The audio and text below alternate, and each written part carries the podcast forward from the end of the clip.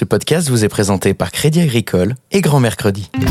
Grands-parents sereins, le podcast qui vous permet enfin de garder vos petits-enfants l'esprit libre. Cuisiner est un vrai plaisir. Mes petits-enfants adorent mes lasagnes. On aime surtout faire des gâteaux. D'abord, il y a bien sûr le plaisir de cuisiner ensemble. J'essaie de lui transmettre ce plaisir.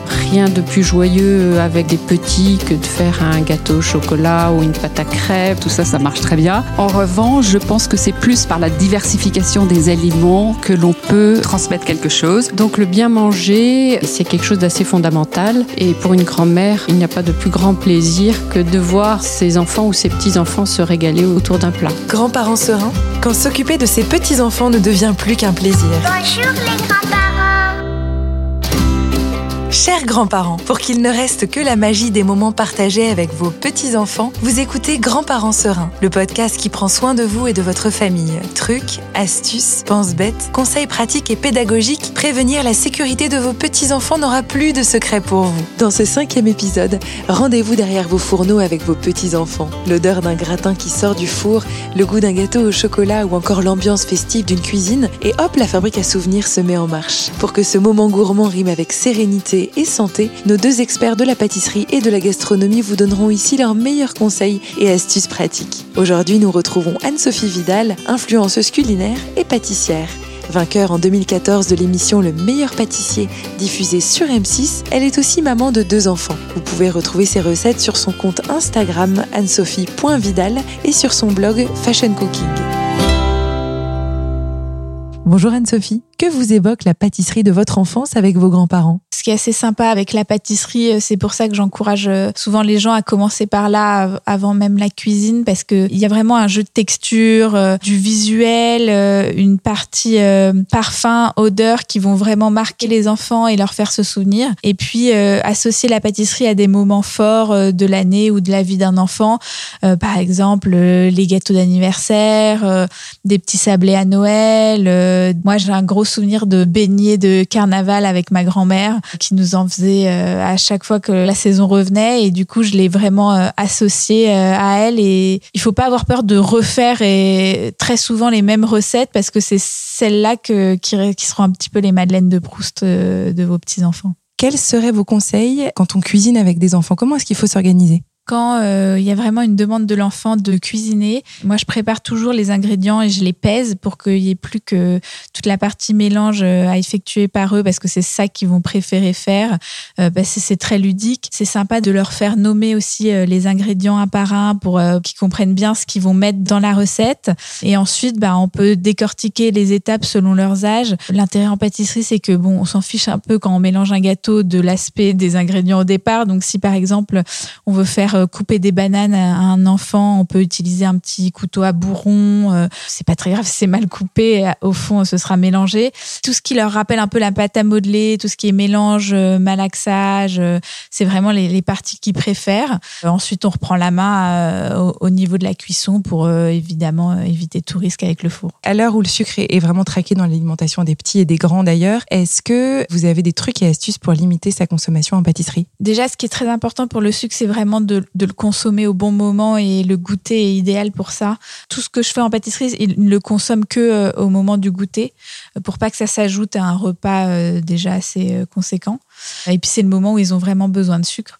Et ensuite, pour désucrer un petit peu des pâtisseries, on peut utiliser euh, du sucre roux à la place du sucre blanc. C'est du sucre moins raffiné, donc qui va être meilleur pour la santé. Et on peut aussi utiliser du sucre muscovado et on en met un petit peu moins. Et le sucre muscovado, c'est un sucre de canne complet qui va venir apporter une texture un petit peu humide au gâteau, très sympa et qui leur plaît beaucoup. Merci Anne-Sophie. Grands-parents sereins, quand s'occuper de ses petits-enfants ne devient plus qu'un plaisir. Cuisiner avec ses petits-enfants, c'est aussi leur transmettre le goût d'une alimentation équilibrée. Jean-Sébastien Bonpoil, chef de cuisine et cofondateur de l'Atelier des chefs, nous livre ses astuces pour étonner leur papy et surtout s'amuser en cuisinant. Bonjour Jean-Sébastien. Bonjour Meline. Alors comment aiguiser le palais de son petit enfant pour commencer? Alors, le palais, ça se travaille dès le plus jeune âge. À partir du moment où on commence à avoir une nourriture qui soit autre que le lait maternel, c'est-à-dire les premiers bouillons, les premiers éléments liquides, en fait, on commence à travailler le goût des enfants. Alors, on va éviter ce qui est très fort au départ. On n'a pas besoin de mettre des produits comme de l'ail ou des épices, mais euh, donner le goût des légumes et donner le goût aussi de la texture, parce qu'en fait, même quand on mange mixé, on peut avoir des différences de texture. C'est quelque chose qui doit se travailler tout le temps, tout le temps, tout le temps, et c'est ce qui revient après à l'adolescence. Est-ce que vous avez des astuces de chef pour faire aimer les légumes à ses petits-enfants? Alors j'en ai plein. La première et la plus simple, c'est faites cuisiner les enfants avec vous. À partir du moment où ils voient le produit, ils le transforment, en fait, ça sera toujours bien meilleur que quand c'est euh, grand-père ou grand-mère qui l'a fait, ça c'est sûr et certain. Et la deuxième chose, c'est de ne jamais essayer de les masquer. Moi, je suis vraiment contre les choses où on essaye de pas leur dire que c'est ça. Et donc, on essaye de travailler avec eux vraiment pour comprendre ce qui les bloque. Est-ce que c'est la couleur? Est-ce que c'est la texture? Est-ce que c'est le goût? Est-ce que c'est l'amertume? Et à partir du moment où on a réussi à trouver ces blocages-là, eh bien, en fait, euh, les légumes sont bons par définition. Ils sont sains, ils sont avec des textures très agréables, ils sont légèrement sucrés, ils sont pleins de goût, beaucoup plus que dans le poisson, par exemple. Donc, euh, n'y a rien, il n'y a pas de frein naturel à ne pas manger de légumes. Donc à partir du moment où on l'a compris, ça va beaucoup mieux. Est-ce que vous avez en tête une activité qui fonctionne bien en cuisine avec les enfants? Ou une recette d'ailleurs? Alors, moi j'aime beaucoup les recettes où il faut compter. En fait, les enfants, ils ne voient pas la contrainte. Euh, mesurer, éplucher, couper, mélanger, en fait, c'est pas des contraintes, c'est des amusements pour eux. Et donc, euh, avec les enfants, moi, j'ai plutôt tendance à multiplier les recettes sur lesquelles il y a beaucoup de petites tâches. Et je trouve que, par exemple, les gâteaux yaourt, c'est très bien. Parce que le gâteau yaourt, il faut, euh, vous mettez une pomme dedans, vous épluchez une pomme, il faut tailler la pomme, il faut faire dépeser plusieurs, de la farine, du sucre, ainsi de suite. Et vous faites peser plutôt que d'utiliser que le pot. Et il faut casser des œufs.